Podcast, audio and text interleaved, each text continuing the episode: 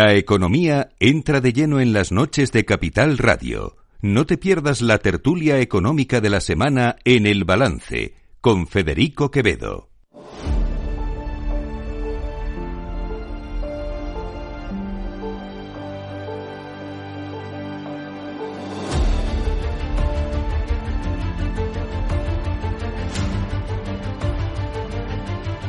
Las nueve de la noche, una hora menos, en las Islas Canarias, en la sintonía de Capital Radio, llega nuestro tiempo de análisis de tertulia económica de todos los jueves, esta gran tertulia económica que tenemos eh, los jueves aquí en el balance. Eh, estamos esperando que llegue Alberto Oliver, diputado de Más Madrid en la Asamblea Regional.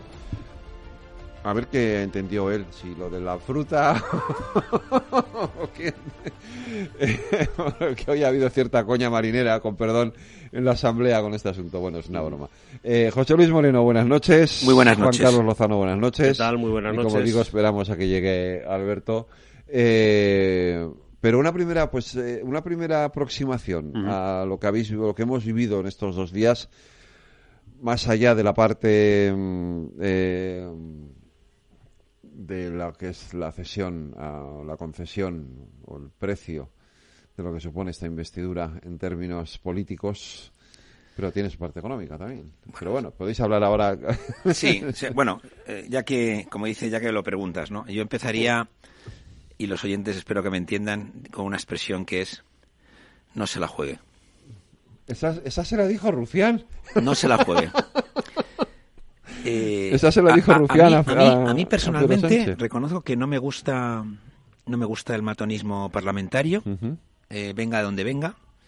Creo que a España no le viene bien el, frentismo.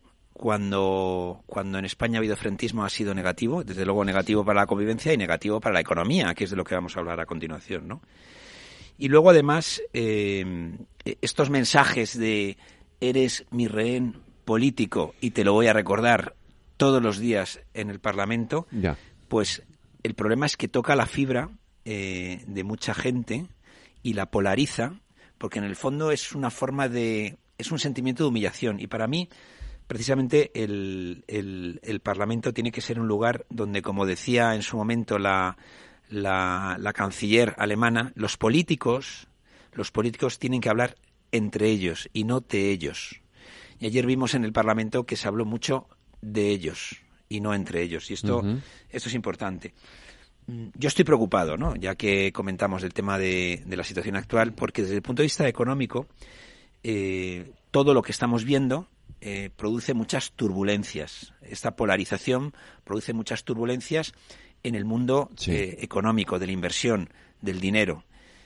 porque además, de alguna forma, en la Unión Europea, que acaban de, de vivir momentos complicados con Polonia y con Hungría, eh, con respecto al rule of law, o lo que se llama la separación de poderes, o lo que se llama el lawfare, o lo que se dice la prevaricación. Bueno, pues todo esto, todo esto preocupa a la Unión Europea, que además, eh, pese a lo que muchos creen, eh, aunque no va a ocuparse de todo el problema que tenemos o podemos tener en España, sí se va a ocupar desde el punto de vista de los fondos. Si no hay separación de poderes, si no hay rule of law, si además eh, los jueces no son independientes, no vas a tener fondos europeos. Bueno, pues de alguna forma todo esto afecta, eh, afecta digamos, a, lo que los inversores quieren cuando eh, se produce en, en, un país, ¿no? El capital, y con esto termino, el capital disponible para países como el nuestro, que ofrecen estabilidad, previsibilidad y una regulación favorable, es limitado. Si ese capital no viene a nuestro país, va a otros países, a otros países de nuestro entorno, de Europa o de otros países del mundo, ¿no? Y estos grandes vaivenes en la regulación, pues eh, hacen que como el dinero es miedoso, pues se mueva de un sitio para otro. Los, los anuncios antiempresa, yo llamaría anuncios antiempresa, que describen un infierno fiscal, eh, creo que son buenos, porque todo, son, no son buenos para las inversiones, porque suben los costes financieros y fiscales y además suben los costes laborales. Y luego, otro de los aspectos, que luego hablaremos más en el detalle, eh, otro de los aspectos que también los inversores no ven bien, es cuando se toman decisiones sin tener en cuenta los agentes sociales. Y en esto, bueno, pues la, la COE también en unas declaraciones de este lunes habló de que algunos de los anuncios que se habían hecho por parte de la coalición de Sumar y del Partido Socialista que afectan a los trabajadores, pues están fuera de lo que ellos habían pactado eh, hace unos meses en un plazo de tres años. Estoy hablando temas como el salario mínimo, las horas trabajadas, etcétera, ¿no? y, la COE también describía eh, un clima de negocios enrarecido y contra la inversión. Luego veremos los, los detalles concretos de los anuncios que se han hecho, pero en general el ambiente que se está poniendo de manifiesto en el aspecto económico, en el aspecto de inversión en nuestro país, no es positivo y yo estoy preocupado. Y, de verdad, pensar que eh, lo que lo que están denunciando los jueces, fiscales, Consejo General de Poder Judicial, etcétera, no afecta a la inversión, es equivocado. Es decir, eh, la inversión tiene un componente jurídico muy importante, que es la seguridad jurídica y la estabilidad. En la medida en que tú no ofrezcas esa seguridad jurídica y esa estabilidad, por razones jurídicas, se van a ir. Y si tú, de alguna forma, estás diciendo, mira, en, en España hay dos tipos de personas, los hombres y las mujeres, y los superhombres y las supermujeres. ¿Quiénes son los superhombres y las supermujeres? Las que están por encima de la ley. En ellas, para ellas, no aplica. ¿Y quiénes son este grupo? Todas aquellas que durante 11 años estuvieron eh, preparando, eh, digamos, eh, el camino para hacer una Cataluña independiente. Fíjate, Juan Carlos, que hoy Juan Roch. Efectivamente. Juan Roch ha dicho... Que nunca dice nada. Que nunca, casi nunca, bueno... Pocas veces. Pocas veces. Eh, ha dicho esto, si esto me hubiera pasado ahora que estamos en plena expansión en Portugal, si esto me hubiera pasado en Portugal, tendría que estar planteándome eh, parar mis, mis inversiones. Claro, esto si lo, si lo miramos desde fuera enlaza perfectamente con lo que ha dicho, con lo que ha dicho José Luis, ¿no? Es, es decir, eh, si un inversor extranjero ve este tipo de cosas en un país, lo primero que hace es parar, frenar y decir, bueno, vamos a ver si aquí tengo que poner la inversión que pensaba, si tengo que esperar un tiempo prudente para ver cómo evoluciona o si directamente me tengo que llevar el dinero y, como dice José Luis, pues lo llevo a otro sitio donde tenga más seguridades y ya está. Bueno, eh, yo eh, me gustaría hacer alguna alguna consideración. Yo no, yo no, a mí me, me, preocupa todo, me preocupa mucho. Me preocupa el aspecto político desde el punto de vista de frentismo. Yo creo que, por desgracia, el otro día una de las una de las diputadas independentistas eh, explicó muy bien en qué se había convertido esto cuando dijo eh, este ya no es un problema entre catalanes, ahora es un problema entre españoles. Efectivamente, eh, yo creo que han conseguido trasladar ese problema, pero bueno, ese es un aspecto político que desde luego a mí me preocupa mucho y con lo que hemos visto en el Congreso, las manifestaciones en la calle, etcétera, en las que ya no vamos a entrar porque esto nos tenemos que centrar en la economía. Ese es un aspecto que a mí me preocupa muchísimo, pero también me preocupa el aspecto el aspecto económico. el aspecto económico derivado de toda esta situación. ¿Qué tres puntos me preocupan a mí especialmente en el, en el aspecto económico? El primer punto es el de la certidumbre jurídica. Voy a, voy a hablar de la certidumbre jurídica para que Judith Arnal, que seguro que nos está escuchando, luego no me regañe y diga, oye, que en España hay seguridad jurídica, ¿eh? hay que hablar de certidumbre. Pues tiene razón. De momento tenemos que hablar de certidumbre. Ese es el primer punto que me preocupa es un punto que no me parece ni mucho menos menor ni mucho menos se puede dejar pasar. Eh, porque los, los pasos que se han dado en los acuerdos posteriores a, a la ley de amnistía, en, en, esos acuerdos que ha pactado el gobierno con, con sus socios de gobierno o con los que le están permitiendo llegar a la investidura, han sido, han provocado que por primera vez en mucho tiempo, que me parece muy significativo, yo hablo de mucho tiempo, puede que nunca haya ocurrido así, pero como no me consta, hablo de mucho tiempo, se hayan unido todas las asociaciones de jueces para criticarlo. Yo creo que eso es muy significativo y que es un muy serio toque de atención del cual no se debería desviar la atención hacia que si el PP y el PSOE, que si no pactan el CGPJ, pues me parece muy bien, habría que pactar, pero yo creo que eso es un toque de atención muy serio que incide directamente en la certidumbre jurídica y que, como muy bien ha explicado José Luis, eso lleva a la decisión de grandes inversores.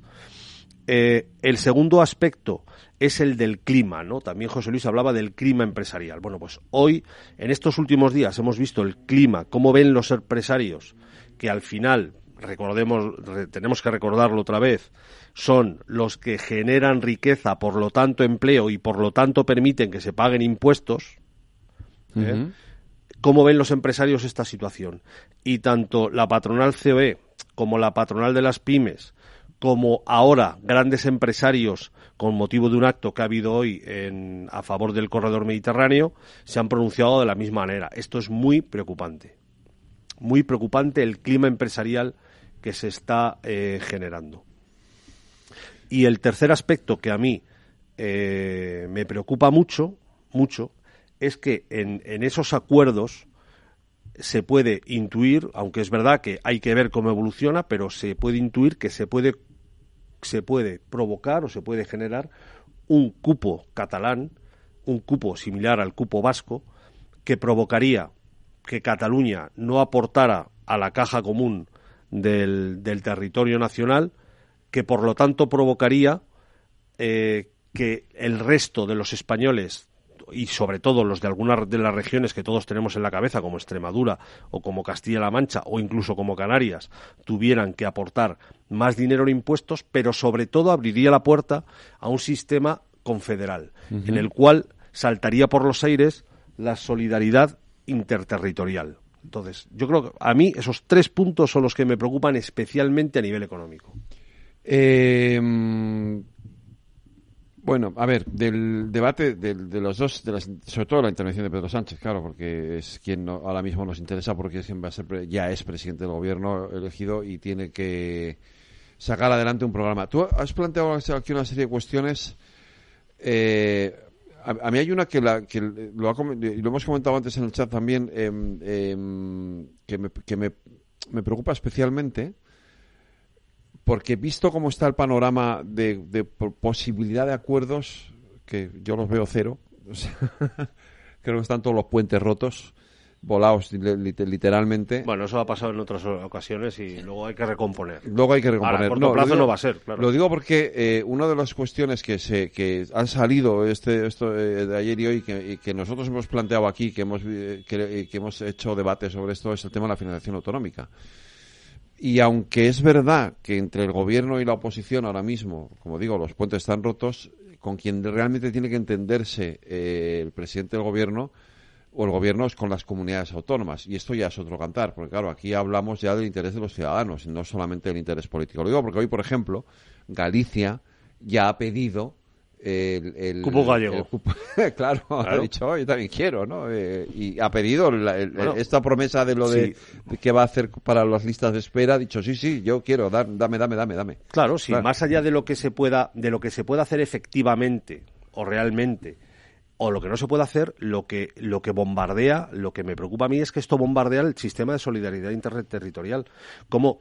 Porque si tú quitas de la ecuación, una vez que está quitado el País Vasco y Navarra, tú quitas de la, de la ecuación a Cataluña, ¿quién queda por aportar? Queda por aportar Baleares, que aporta una cantidad pequeña, me parece que el cálculo son 300 millones o 400, y Madrid, que es realmente quien aporta, que aporta veintitantos mil millones y mis datos no son malos, 24.000 o 26.000 millones.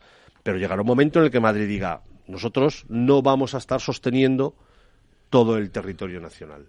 Entonces, sistema confederal y que cada uno se apañe. Yo, vamos, yo, fíjate, eh, por mi experiencia de haber trabajado en la Comunidad de Madrid como director financiero y con otras responsabilidades, yo creo que ese momento en el que Madrid se planta y dice que ya deja de aportar, no se va a producir.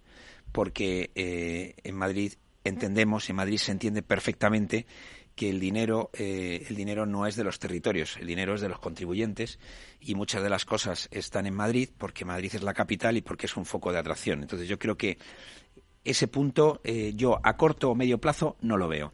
Sí veo eh, que la apertura de la caja de Pandora, si me permitís, que es el sistema de financiación que está atascado desde el año 2012, me parece, si mal no recuerdo, desde el 2011-12, que eso son más de 10 años, bueno, pues es, es eh, un problema sobre todo eh, de aquellas comunidades autónomas que realmente por su extensión geográfica, por su población dispersa, por su población envejecida, eh, necesitan mayores fondos. Que los que sus contribuyentes, pero hay muchos contribuyentes de esos territorios que se mueven a otras áreas geográficas, solo faltaba, estamos en un país libre donde cada uno puede establecerse donde quiere, bueno, pues esa financiación es insuficiente.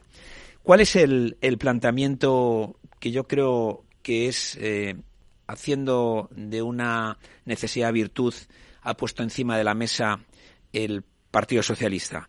Bueno, pues eh, deuda que está ahora mismo en el epígrafe de comunidades autónomas, la vamos a pasar a epígrafe de Reino de España, Gobierno Central.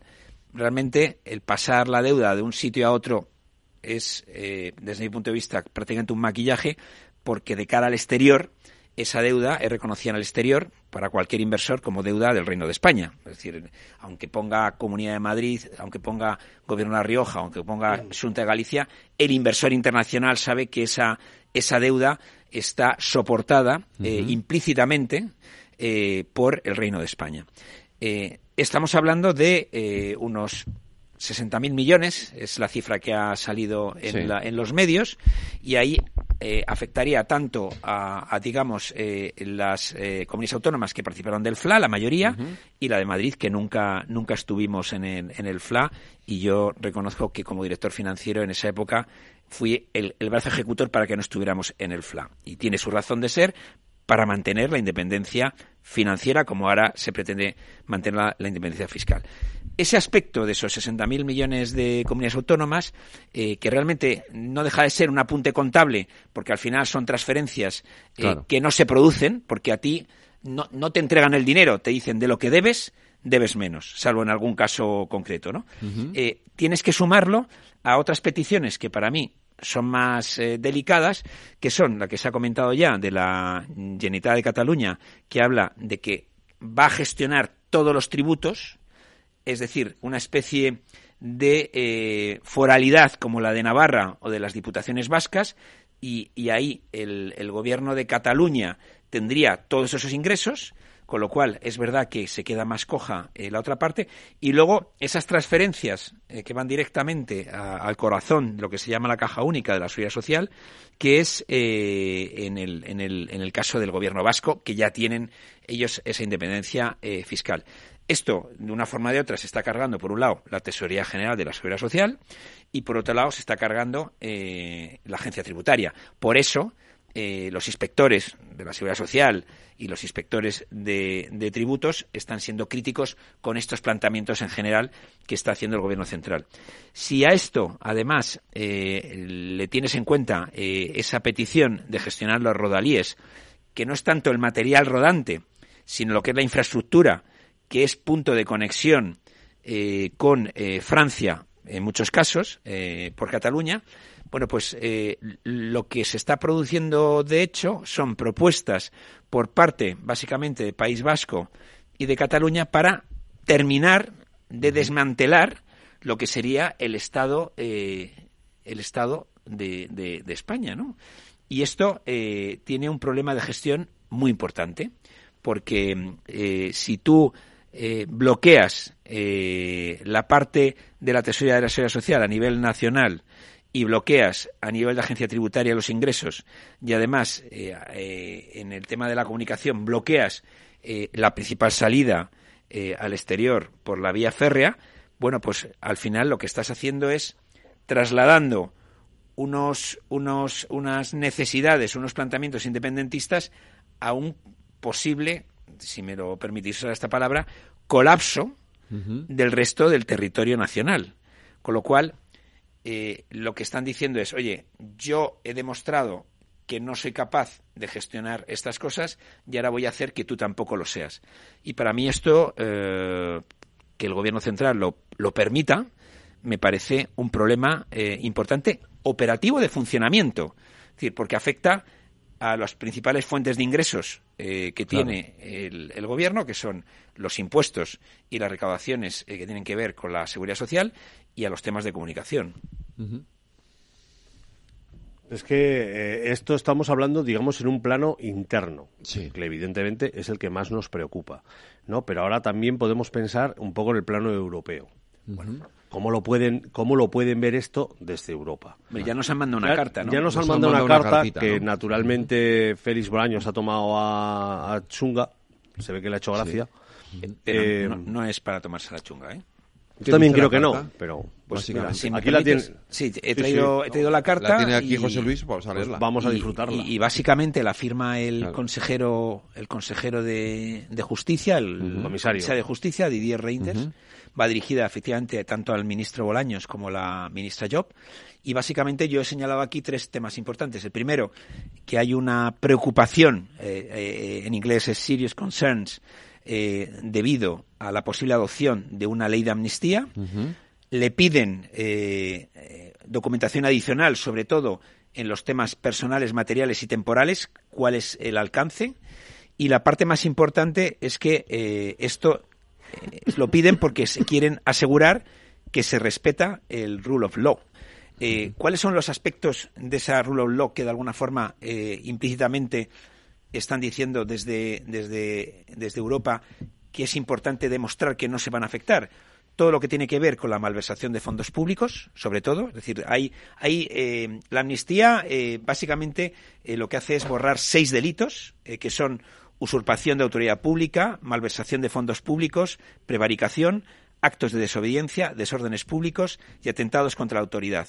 Lo que más, eh, lo que más le preocupa de todo esto que, que yo he comentado es la malversación de fondos públicos, porque parte de esos fondos vienen de origen comunitario y esa y esa ese tema de la de la corrupción del dinero público es, es un Sí. es un conser, una preocupación muy importante de la Unión Europea, pero también eh, sumado a los inversores los desórdenes públicos y los atentados contra la autoridad son dos aspectos que también eh, de cara a la, a la propia Unión Europea son fundamentales cuidar y sobre todo con los antecedentes que hemos tenido eh, de eh, Polonia por un lado y por otro lado de Hungría. Eh, la semana que viene en el Parlamento Europeo se va a ver el estado de la justicia en, en España. Esto solamente se ha evaluado de tres países anteriormente: Malta, Polonia y Hungría.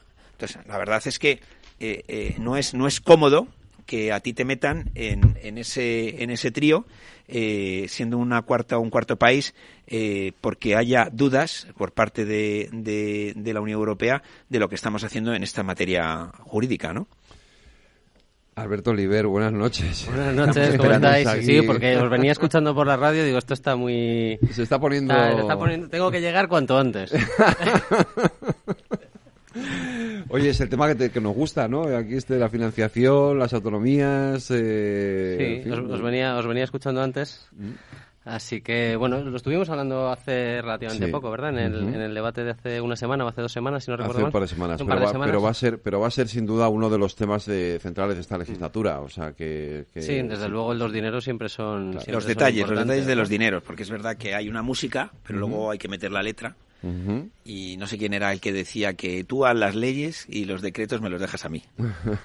No sé si era Romanones, no, no me acuerdo yo. Eso ya no lo sé, no sé, ya- ya- Los reglamentos, ¿verdad? Ten cuidado con las citas, José Luis. Lo sé, lo Sí, sé. sí, ¿Has visto cuidado, lo que pasa? cuidado, Las carga el diablo. lo de ayer en el Las carga el diablo, sí. De Romanones o Ismael Serrano, ¿no? La verdad es que... Pero fíjate... eh, Con las citas y con la fruta, sí, ten cuidado. sí, pero, pero, pero una cosa, por, porque no sea todo negativo en el debate que hubo ayer, que es verdad Sí. que hubo muchísima tensión. Hubo momentos eh, con cierto sentido de humor que yo creo que, por un lado, eh, sirvieron para relajar un poco la tensión que había y para ver que detrás de los políticos hay personas. Pero es verdad que eso lo vimos en momentos muy puntuales. Sí, yo, Yo o sea, no he estado nunca metido en política y tengo mis dudas sobre esa afirmación, sinceramente. detrás de los políticos hay personas. Sí, sí, Hombre, no está ayer- tan claro, ¿eh? No, detrás de todos los esto políticos hay esto, personas. Esto, esto es poco económico, pero efectivamente ayer alguien, ¿No? con perdón, metió la pata hasta el corvejón con el asunto sí. De, la, de la famosa cita a Machado. O sea, porque, porque sí. era, porque, vamos, Pero eso es que alguien le mandó. no me claro, es que si tú entras en Google te aparece, te aparecen los, los, eh, Bueno, yo creo que si no estás seguro de lo que vas a decir, pues mejor. Claro, entonces eh, o vas a la fuente original, o vas a la fuente original, pero no te metas en las típicas eh, estas de, de, de, de, camiseta, porque es lo que hay en Google, porque con, con los versos de Ismael Serrano, efectivamente, ¿no? Bueno, pero bueno, son chascarrillos, efectivamente. yo, creo, como dice, que distrae un poco de lo que es el, objeto principal y da objeto eso y la fruta, pero... eso Se ha quedado el tema, en eso y en la fruta. Demasiada fruta también, acabas yendo demasiado al baño. Eh, hay, que tener, hay que tener cuidado con lo que se desayuna. en fin, pero no, lo cierto es que, que más allá de, la, de, de, de, esta cuestión fundamental que era que ha sido el debate sobre la, si la amnistía o no, estábamos con, con esta parte más económica que me parece que, y lo, hemos centrado, Alberto, en el tema, sobre todo en ese primer tema, porque sin duda, eh, más allá de que yo decía los puentes estén ahora mismo muy rotos entre uh, gobierno y oposición, al final con quien se va a tener que entender quien sea ministro. Ahora os voy a preguntar por las quinielas, porque empiezan a sonar algunos nombres. Eh, mm. sobre todo a ti, Juan Carlos, que los periodistas algo nos llegan de... No nos han llamado, no nos han ¿Eh? llamado todavía, ¿no? ¿Eh? ¿no? Pero empiezan a sonar nombres. claro, Calviño se va. Bueno, Calviño se va, ¿no? O sea, entonces tiene que haber alguien en el Ministerio de Economía. Quiere irse, tiene, quiere, irse, quiere, irse, quiere irse, ¿no? Se quiere ir al BEI y, yo creo que no va a ser ministra en principio, ¿no? Yo lo que he oído por ahí, por los pasillos, pero bueno, rumorología y luego además esto es una cosa que hizo Rajoy muy bien y que Sánchez lo hizo muy bien, que no se filtraron los nombres de los ministros, y a mí cuando no se filtraron los de Rajoy me pareció que era la primera vez que no se filtraban. Eh, yo lo que he oído por los pasillos hoy en, la Asamblea es que se hablaba de un superministerio otra vez. Economía y Hacienda. Quiere, O sea, que, la intención era reducir el número de ministerios y, y, en ese, y en ese cálculo pues hacer un superministerio y se hablaba de Montero. Para esa economía es una, Hacienda. esa es una, idea que eh, es una idea que va y viene en el entorno del PSOE, el superministerio, eh, que tiene eh, o sea, el, principal argumento para el superministerio es reducir los ministerios, porque al final, si a Sumar le tiene que dar entre cuatro y cinco ministerios, como parece que han acordado, eh, y quiere reducir ministerios, pues eh, evidentemente tiene que reducir del resto de los que. reducir, la cacofonía. Cuantos menos ministerios, menos Eso primero. El problema es que no todo el mundo en el PSOE tiene muy claro que un superministerio pueda quedar en manos de Montero. Y entonces ahí entramos en el tema de los nombres y, también sonaba por ahí. También sonaba Escribá, pero tiene el mismo argumento en contra. No todo el mundo el PSOE, en el PSOE piensa que Escribá pueda estar, o deba estar, mejor dicho, al frente de un superministerio. Eh, ahí empieza ahí empieza el tema rumorología. Ahí empieza el tema rumorología. Me, pasaba Laura el nombre de Jonas eh, Fernández. Sí. Eh, podría ser un buen ministro o un buen secretario de Estado de Economía. Bueno, eh, claro. Claro, es que una Secretaría de Estado de Economía potente. Eh, el primer requisito, de todas formas, que están buscando, como buscaron con Calviño, y como yo creo que es sensato, que, alguien que se entienda bien con Bruselas. Es alguien que tenga buen conocimiento de Bruselas, que tenga buena entrada en Bruselas, que tenga buenos contactos en Bruselas, porque al final, tampoco nos equivoquemos, la política económica o las grandes directrices de política económica, más allá de la pequeña, pues están son habas contadas ¿eh? y están en buena parte una parte que es la política monetaria ya está dirigida por el Banco Central Europeo así que lo que interesa ahí es tener una buena entrada en Europa y un buen conocimiento con lo cual eso por ejemplo ese tipo de argumentos si en la quiniela empiezas a tachar pues te elimina por ejemplo a Montero y, que hable inglés no a escriba y que hable inglés. No escriba, efectivamente. No escriba, escriba no te lo elimina eso, por ejemplo, ¿no? Porque él sí tiene buena entrada en Bruselas, pero sí a Montero.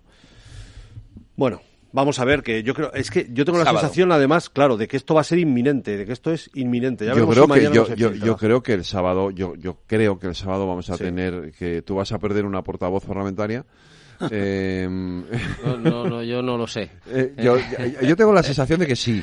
Alberto no confirma ni eh, desmiente. No confirma, ni, desmiente, pero eh, yo, yo tampoco confirmo ni desmiento. A mí no me lo ha dicho. Pero yo ayer hablé con Ayer hablé con ella y la vi muy contenta. te vi, te vi.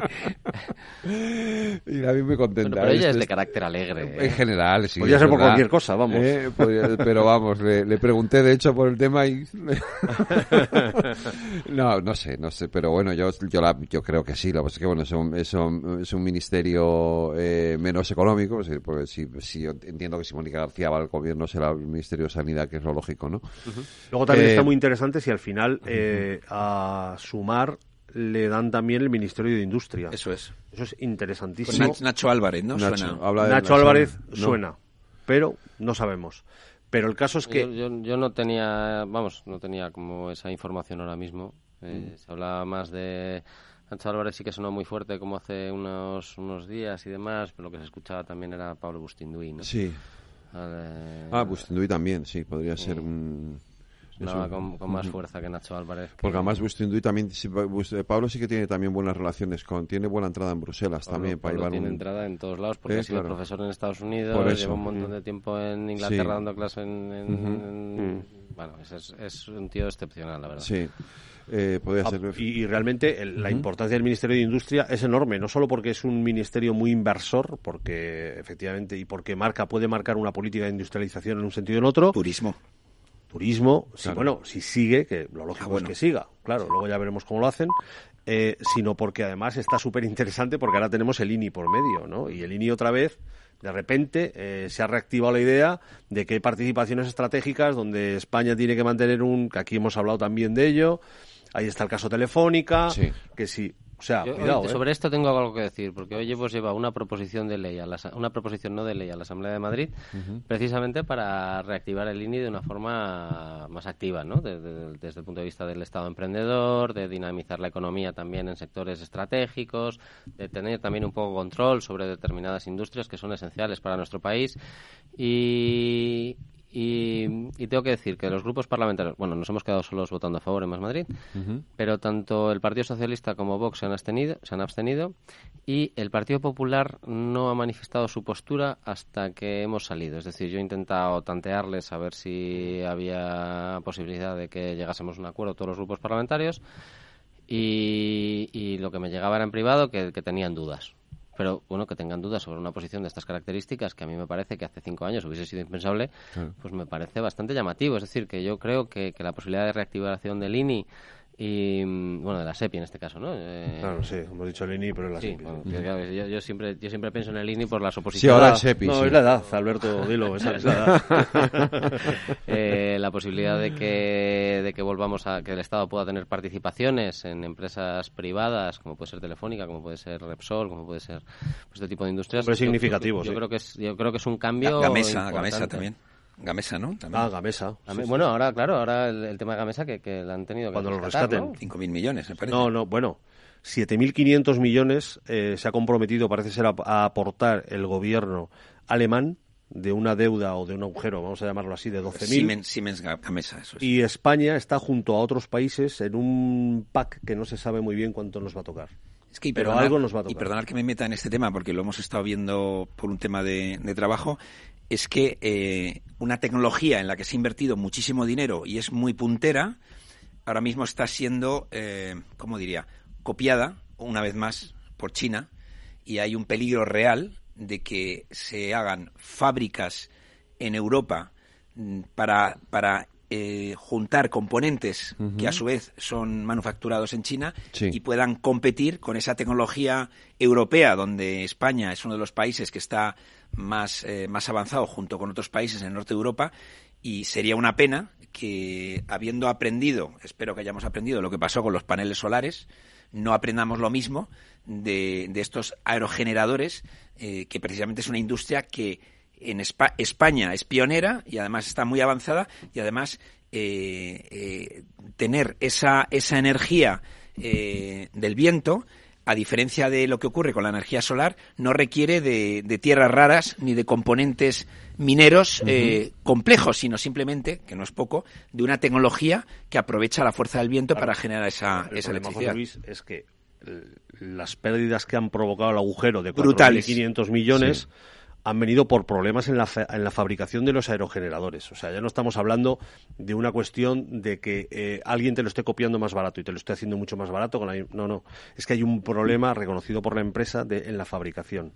Pero esto, esto ya pasó de ahí, también. Permisos, porque, y, y perdonar, eh, porque la administración tarda en algunos casos hasta ocho años No, si no ayudará, pero... en, en- en que tú puedas poner en explotación una planta de aerogeneradores que tú has ido fabricando y luego las listas de espera que hay para recibir esos aerogeneradores Si son eso no Entonces, ayuda. es un colapso de un modelo de negocio que sobre el papel es perfecto porque dices, oye, vamos a aprovechar algo tan poco contaminante que es el viento para generar energía y no depender de los, de los, de los fósiles, que esto es súper verde, más verde que el viento, no se me ocurre a mí nada más, y además es una tecnología buena, pero en la ejecución, en la gestión, por ese modelo de negocio y por eso tendría algo de sentido que, eh, bueno, tanto el gobierno alemán como el gobierno español pudieran ayudar a que esas empresas fueran, fueran viables y no, no acabasen en manos en manos equivocadas. Eh, esto refuerza un poco la idea de la necesidad de, un Estado emprendedor. ¿no? Yo, recuerdo, yo estuve trabajando en, tecnología, bueno,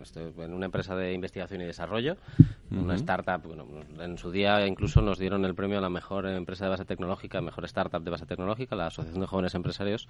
Y, y, recuerdo que eh, una de las empresas con las que colaborábamos había desarrollado un aerogenerador eh, muy distinto al habitual y no había ningún banco al que le, que le concediese financiación. Era, era eh, sobre el papel era una cosa extraordinaria. Claro, si el sistema de financiación de startups hubiese tenido apoyo público de una forma diferente a la que se hacía en aquel momento, por eso te guardo tan mal recuerdo de Lenisa, que nos costó... Lenisa mejora muchísimo. Claro, no, no, pero bueno, yo te estoy hablando de hace, de hace 10 años, ¿no?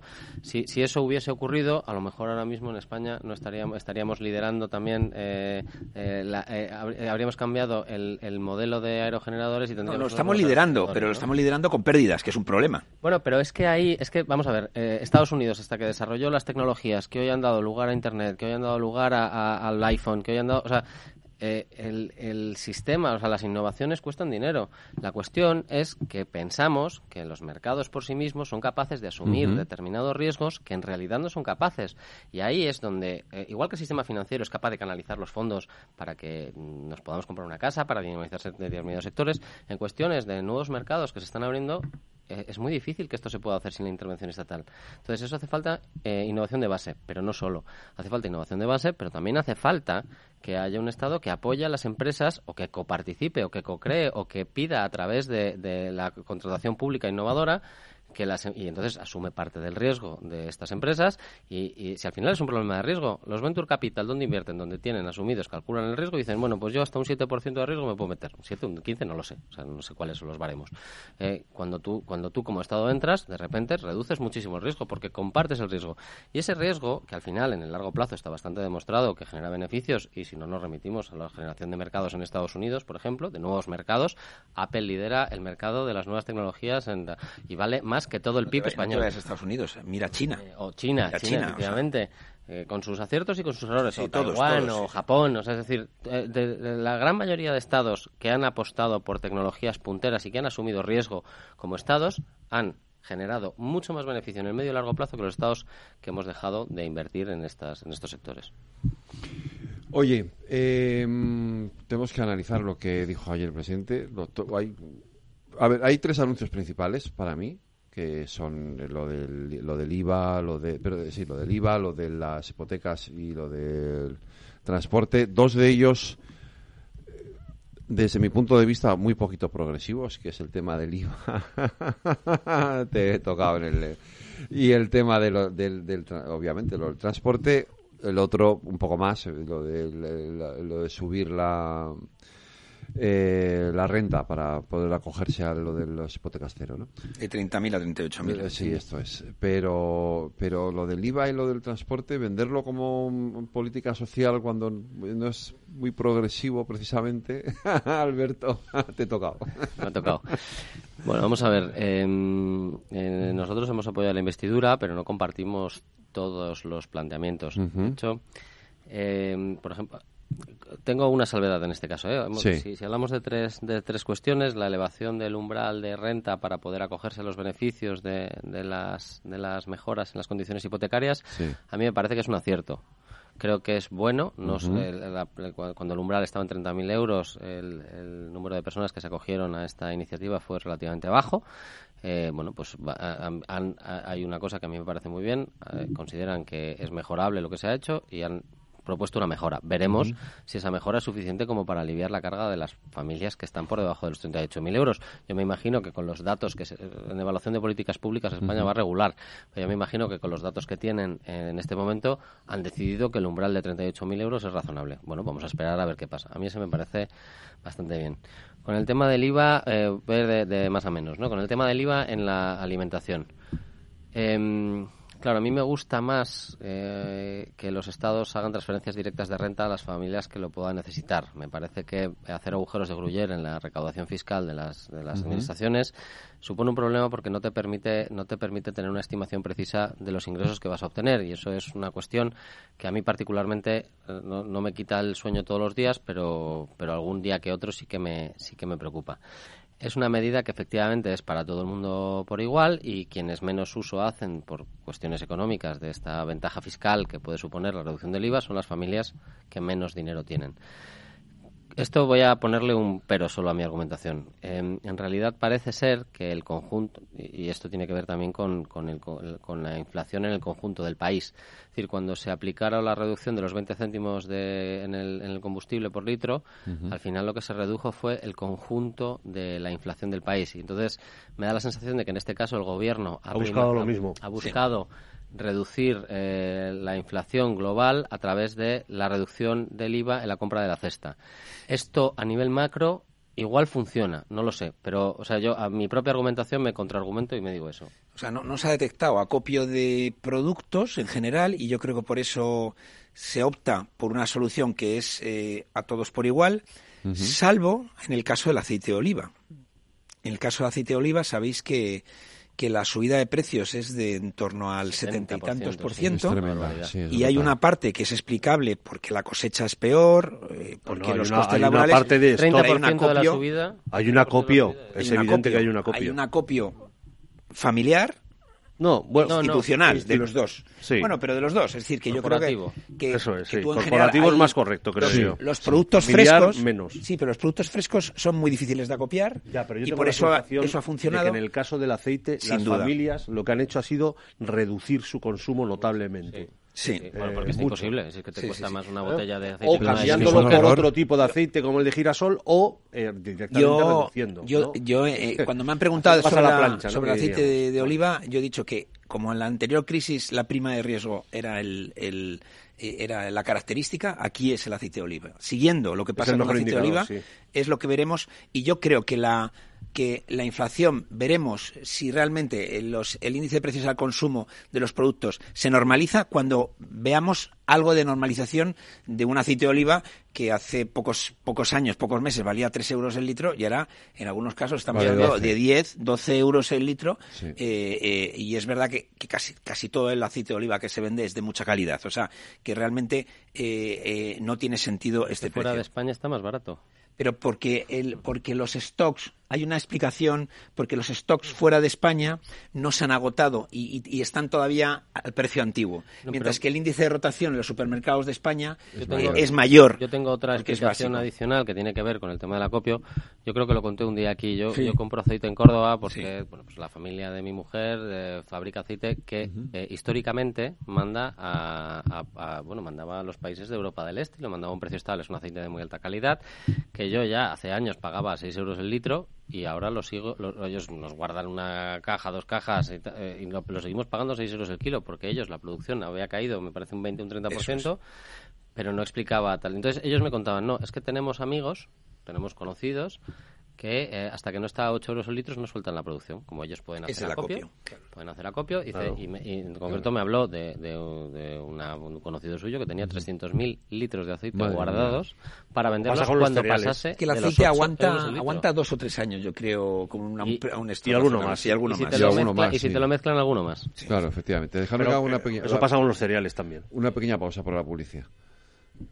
En la Comunidad de Madrid tenemos un compromiso Erradicar la violencia contra la mujer. Servicios de atención psicológica, profesionales de asistencia jurídica, recursos de atención social, atención a los menores, forman una amplia red de recursos con la que contamos para atender a todas las mujeres que sufren violencia.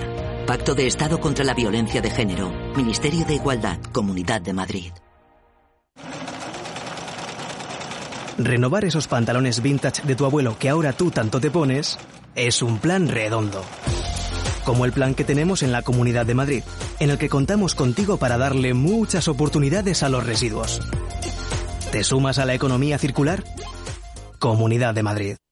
Cuando formamos parte de algo más grande, la inercia nos impulsa en una sola dirección. Es el momento de avanzar juntos. El fondo renta cuatro activos globales, invierte en las mayores compañías del mundo y en las megatendencias que mueven a toda la sociedad. Entra en renta4gestora.com y descúbrelo. Renta 4 Gestora. Creciendo juntos. Categoría de riesgo 3 sobre 7. Puede consultar la información legal del fondo en renta4gestora.com y en cnmv.es. Lauri, decidido. La despedida la hacemos en Gandía. Prepara el bikini. Lauri, que en Gandía vive el ex de Jesse. Que nos vamos a Málaga. Lauri, que no. Que dan mal tiempo. A Bilbao. Pinchos y party. Lauri, una cosita. Que al final es despedida conjunta. Te hago administradora del grupo que no puedo más. En Renfe tenemos más de 1500 destinos para que siempre puedas llegar a donde quieras llegar. Nadie te da más. No todos los trenes son como Renfe. Renfe, tu tren. Este es un mensaje para todos los oyentes de radio y es solo para decir gracias. Gracias por dedicarnos tres horas cada día. Gracias por escucharnos en casa, en el coche, en el trabajo, en un móvil o donde sea, en directo o en podcast. Gracias por tu fidelidad, porque gracias a ti, la radio sigue siendo un gran medio, el más creíble, en el que más confías y el que mejor te informa y entretiene. El medio del día a día, de la actualidad al instante y que te acompaña siempre estés donde estés. Radio Value, la Asociación de Radios Te da gracias a ti. El próximo 24 de noviembre en Inversión Inmobiliaria tendremos una tertulia especial con motivo de la celebración del Premium Real Estate Summit que organiza Planner Exhibitions. España se sitúa en el centro de la inversión del más alto nivel internacional, con proyectos únicos aplicando tecnología de última generación y respetando el entorno de manera sostenible. El viernes 24 de noviembre de 12 a 1 en Inversión Inmobiliaria con Meli Torres.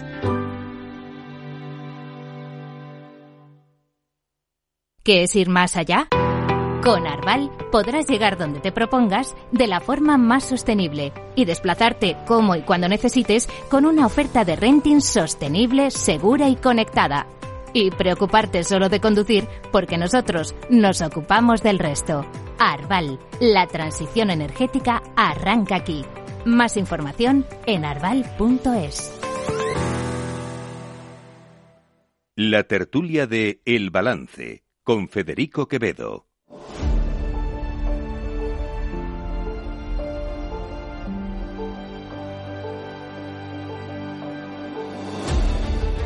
Nos quedan 15 minutos de la tertulia. Estamos haciendo la quiniela, pero no la vamos a desvelar. Nada, no nada. podemos. No Nada, podemos desvelar la quiniela. Lo siento. Pero Tenemos nuestros favoritos. Ni Sí, podemos no, ni sumamos. Ni sumamos, eso es. Ni podemos ni sumamos para la quiniela.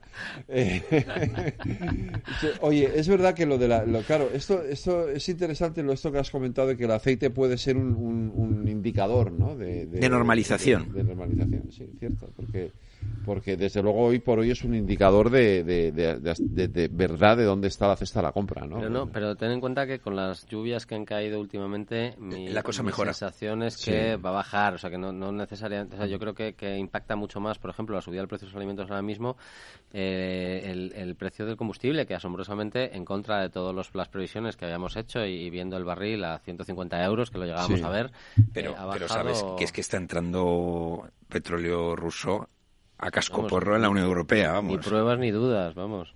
Si ya entra gas ruso, ya los informes de la CNMC, ahora CNE, que esa es otra de las cosas que cambia, ¿eh? Sí, que la- que la es sacan, interesante, es la, verdad. la vuelven a sacar.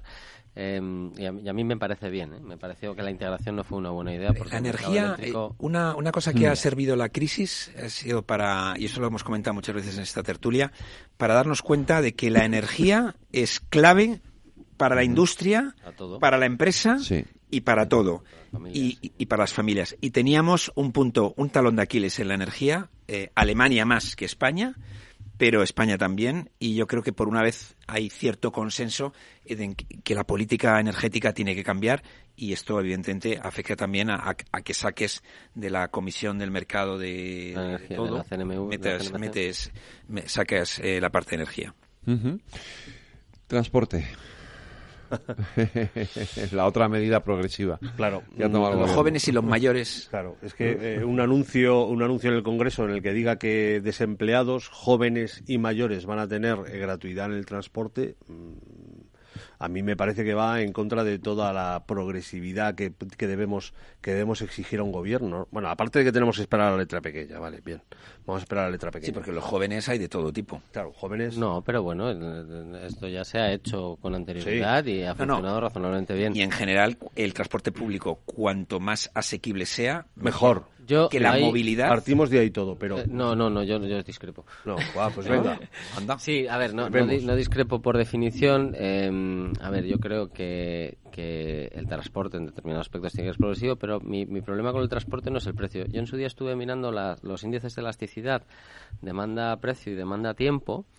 Y, el impacto de. Bueno, hice, hice un estudio para demostrar que la reducción en la frecuencia anunciada por eh, la Comunidad de Madrid en su día del 5% de los trenes tenía un impacto económico, descontando las externalidades negativas, como puede ser incremento de la polución y demás, de más de 100 millones de euros. Es decir, la Comunidad de Madrid ahorraba 5 y por el impacto en el tiempo se la ciudadanía tenía que pagar 100.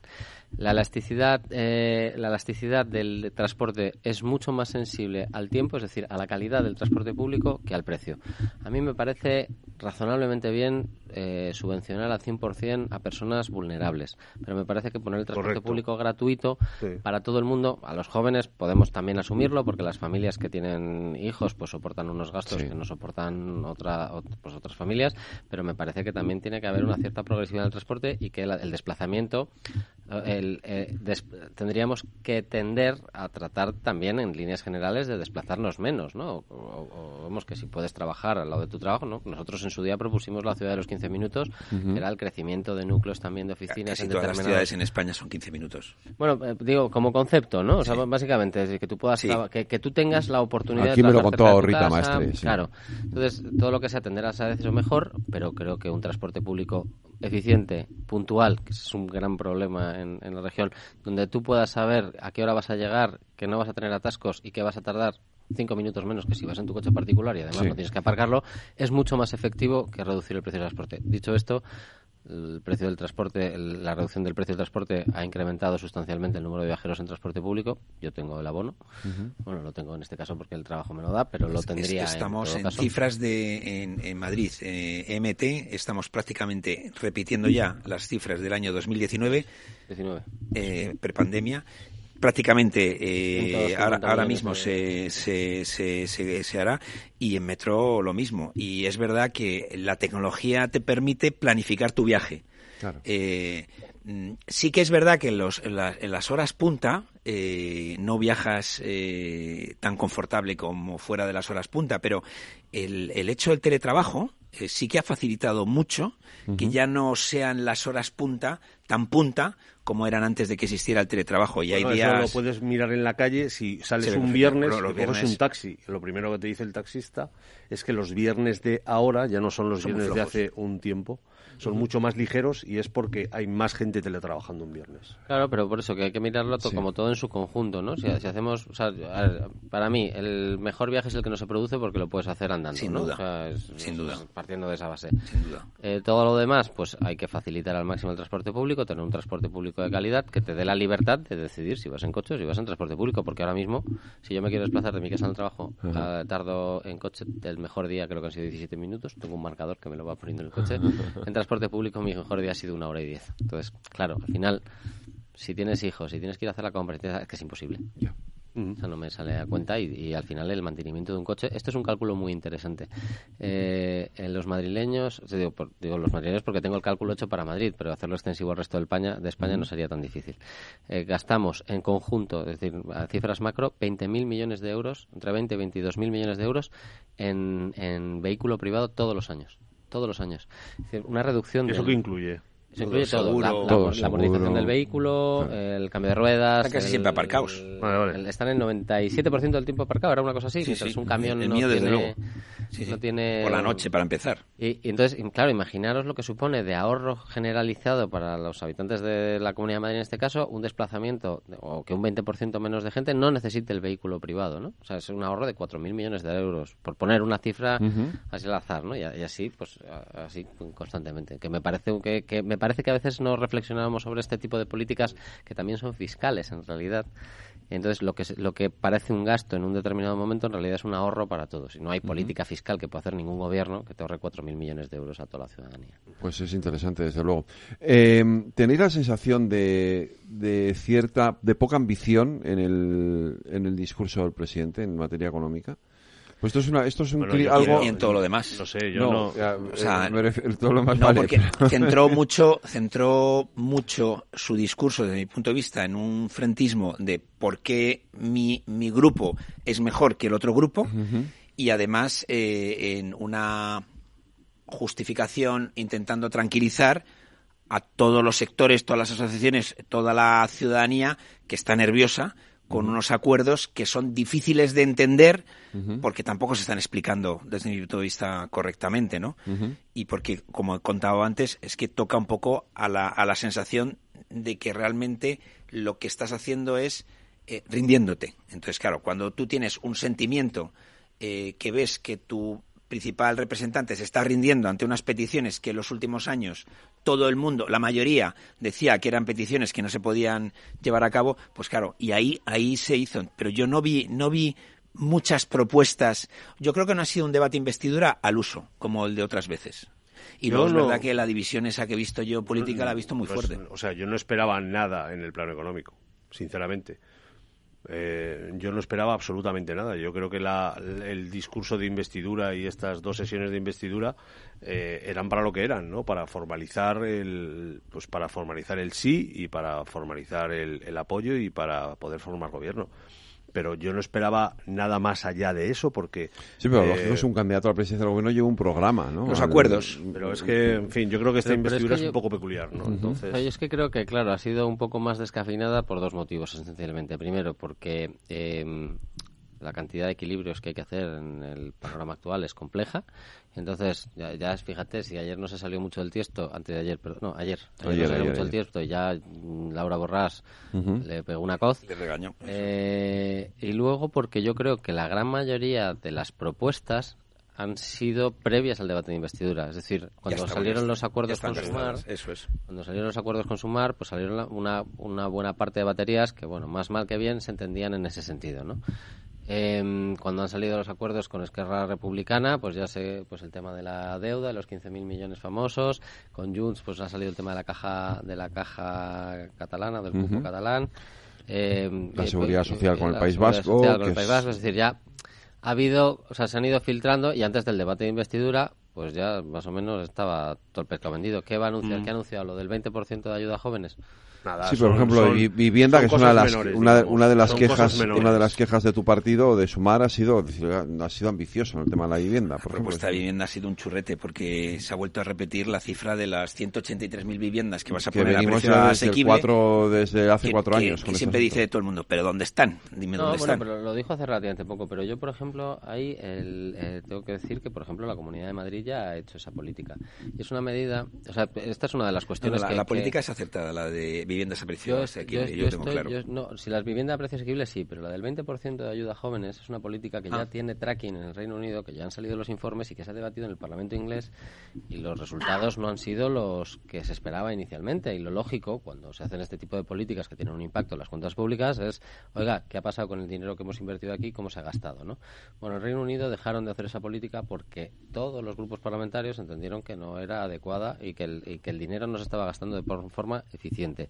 Y desde nuestro punto de vista, y esta es, por eso tenemos también diferencias con el Partido Socialista, es una política que permite acceder a las viviendas a los jóvenes, pero hipotecándose mucho más. Yo creo uh -huh. que los precios de la vivienda tienen que bajar, tiene que haber vivienda asequible, pero tienen que hacerse de otra manera, no utilizando políticas que ya en otros sitios sabemos que no han funcionado. Déjame, y en la Comunidad de Madrid lo tiene. ¿eh? Déjame recordar que el principal coste de una vivienda, a precio asequible o no, es el suelo, la mayoría del suelo que existe en nuestro país sigue siendo suelo público, y en la tramitación.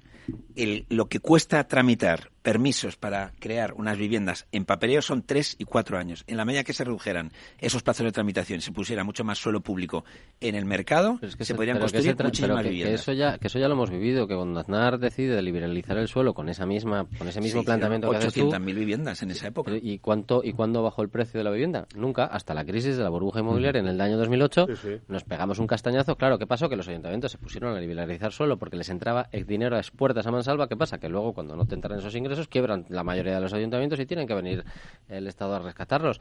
Pero es porque gastan más de lo que tenía que gastar, no porque no hayan ingresado. Eh, pero esto es como todo, es decir, cuando tú tienes una carretera de dos carriles y dices, en vez de poner un carril bus y que la gente vaya mejor, haces un tercer carril, se acaba colapsando el tercer carril. Si tenemos la M40, que es una de las mejores carreteras de la Comunidad de Madrid, colapsada todas las mañanas. Entonces, eh, digo que, que si yo no digo que esté bien o que esté mal, lo que digo es evaluemos lo que funciona, lo que no funciona y vamos a tomar, si queremos que los resultados sean distintos, hagamos las cosas de manera distinta, pero no volvamos a caer en los mismos errores. Pues se nos ha acabado el tiempo. Vaya. Otra vez. Otra vez. Una chapa aquí. Eh, Juan Carlos, Alberto, José Luis, de, mm, muchas gracias a los tres, como siempre. Gracias. Gracias a ti. Gracias a ti.